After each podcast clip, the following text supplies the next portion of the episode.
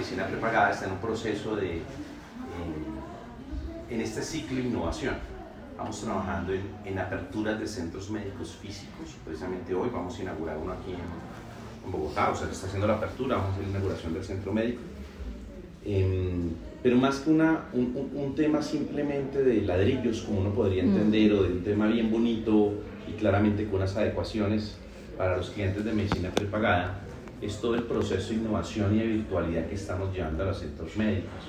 Entonces, para nosotros, o consideramos que puede ser una, una, una, una muy buena fuente de entendimiento para los usuarios todo el proceso que estamos haciendo hoy con realidad virtual en los centros médicos, sobre todo por ejemplo para los procesos de vacunación de los niños, que los niños es un, es un problema vacunar niños, sí. tienen niños y eso son, eh, digamos, la, la, forma actual es tres enfermeras, cada uno agarrándolo por donde pueda, y aquí vamos a manejar un proceso de realidad virtual con gafas de del metaverso y con un tema que desarrollamos súper bonito, que hay una historia contada en realidad virtual que va a ser de alguna forma un poco diferente ese proceso de vacunación para estos muchachos.